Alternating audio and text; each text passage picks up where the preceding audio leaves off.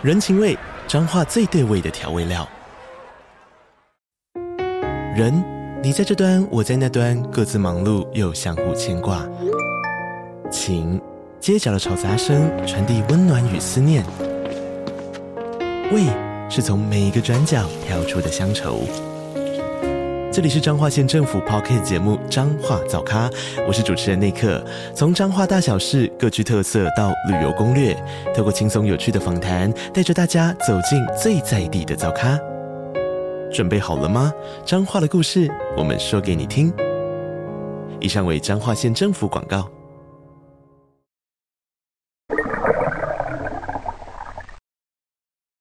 嗨，大家好，我是飞马。黑色猫叫声现在于 First Story 以及 Spotify 等平台上开启了会员赞助喽，感谢听众们的支持与鼓励，之后将会带给大家更多精彩的故事。加入会员除了能给予大大的支持外，每周更有会员专属故事以及故事后的唱名感谢哦。心动不如马上行动。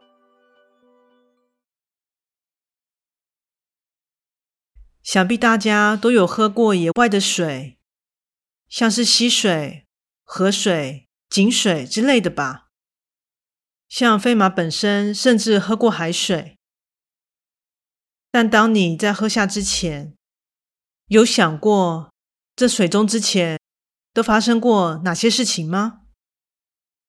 现在就来听听这样的一则故事——怪谈故事。水里的存在。最近，我经常做一个梦，在梦中，我总是莫名其妙的坐在椅子上，喝着各种饮品，像是果汁、各式饮料，以及最单纯的水。而让我尤为不解的是，一开始递给我饮料的。总是一位看起来人畜无害的男性。说起对方的长相，虽然不是帅哥，但也不至于其貌不扬，并且其眉宇间总是带着一丝阴郁的气息。梦中的他总是会递给我一杯饮品，然后就这么看着我，静静的。将其喝完，有的时候仅是喝了一口，我就会从梦中醒来；但有的时候则是喝完了整杯饮料，才会回到现实。虽然不知道为何会一直做这样的梦，以及梦中的人到底是谁，但由于没发生什么让我感到害怕的事情。所以也就不敢困扰，直到前几天和之前一起出游的好友再次联络上，才发现这现象的诡异之处，那就是对方竟然也做着和我一样的梦，并且回想起来，一切都是从那天出游回来之后，梦境才开始的。补充一下，我现在已经是社会人士了，而这位朋友是我学生时期的闺蜜。我俩之前久别重逢，在一阵相见欢后，不久便相约前往一处山中践行。事已至此，我们便开始讨论这整件事情的来龙去脉。也开始回忆起那天，我们除了欣赏风景外，还做了哪些事情。从一开始进入山中，经过了壮丽的山壁、瀑布，以及葱葱郁郁的树林。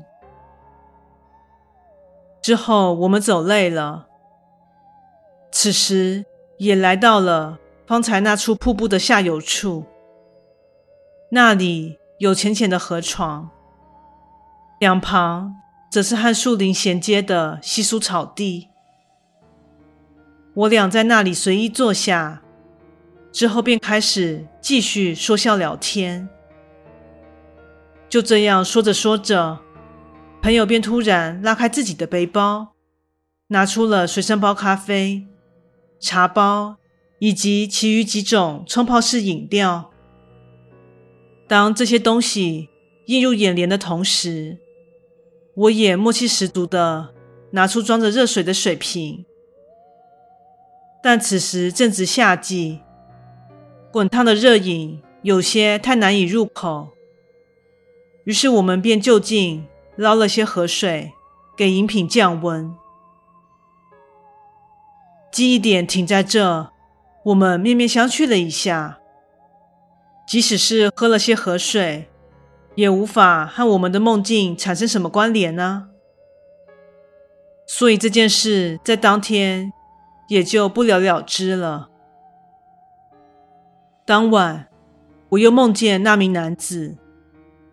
这次，对方依旧递给我一杯饮品，是一杯温热的咖啡，而这正是我和朋友最后一起饮用的品相，所以印象特别深刻。加上在今天和朋友的一连串回忆之后，我终于按捺不住心中的疑惑，向对方问道。请问你到底是？我一直和你们同在哦。男子口中的话让我更加疑惑了。什么意思啊？我再次问道。此时，只见对方一改之前的阴郁，露出了意味不明。且让人感到不太舒服的笑靥。谢谢你们喝了那我永远存在其中的河水啊！